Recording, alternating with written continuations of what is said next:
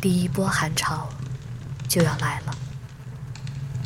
我离开温暖燃烧的炭火，走出屋，去院子里查看新修的翻篱。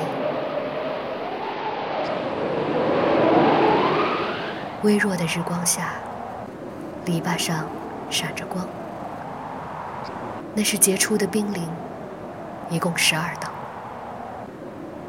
我走近它们，仔细端详，每一道冰凌上都有迷人的微笑，还有密密麻麻的文字。